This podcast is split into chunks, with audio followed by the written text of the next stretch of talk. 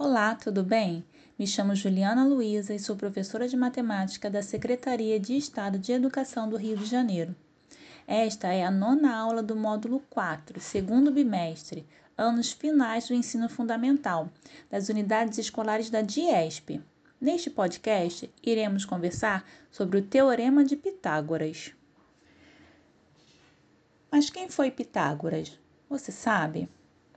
Pitágoras foi um matemático e filósofo grego. Nasceu na ilha de Samos, na Grécia, por volta de 582 a.C.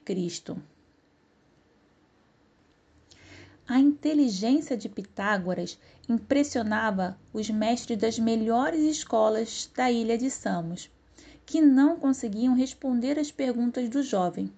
Com 16 anos de idade, Pitágoras foi enviado para Mileto para estudar com Tales, o maior sábio da época. Logo, Tales reconheceu que nada mais tinha a ensinar ao jovem e passou ele, o mestre, a estudar as descobertas geométricas e matemáticas do aluno. Já adulto, em busca de novos conhecimentos, Pitágoras começou a somar além dos números, ideias sobre ciências e religião de outros povos. Desenvolveu trabalhos na área de filosofia, música, moral, geometria e medicina. Morreu no ano de 497 a.C. Mas o que diz o teorema de Pitágoras?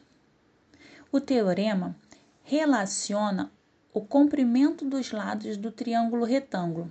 Essa figura geométrica que é formada por um ângulo interno igual a 90 graus, chamado de ângulo reto. O enunciado do teorema de Pitágoras diz: a soma dos quadrados dos catetos corresponde ao quadrado da sua hipotenusa.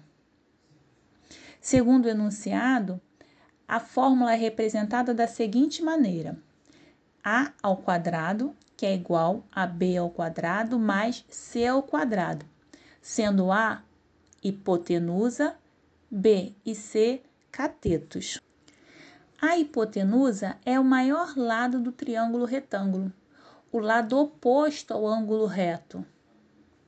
Os outros dois lados são os catetos.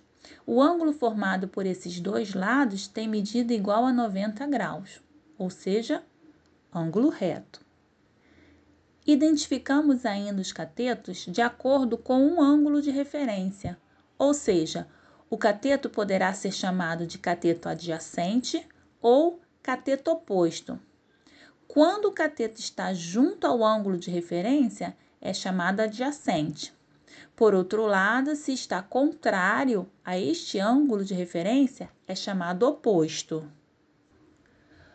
Quando as medidas dos lados de um triângulo retângulo são números inteiros positivos, o triângulo é chamado de triângulo pitagórico. Nesse caso, os catetos e a hipotenusa são denominados de terno pitagórico ou trio pitagórico. Para verificar se três números formam um trio pitagórico, usamos a relação a ao quadrado igual AB ao quadrado mais C ao quadrado. O teorema de Pitágoras é um dos teoremas mais conhecidos, importantes e utilizados na matemática. Ele é fundamental na resolução de problemas da geometria analítica, da geometria plana, espacial e da trigonometria. Além do teorema, outras importantes contribuições da sociedade pitagórica para a matemática foram a descoberta dos números irracionais, a propriedade dos números inteiros e os famosos MMC e MDC. Então, pessoal, nessa aula conhecemos um pouquinho da história de vida de Pitágoras Conversamos sobre suas contribuições matemáticas para a sociedade, vimos o conceito de trio pitagórico e qual a definição do teorema de Pitágoras em si. Espero ter ajudado. Fiquem bem. Até a próxima aula. Um grande abraço.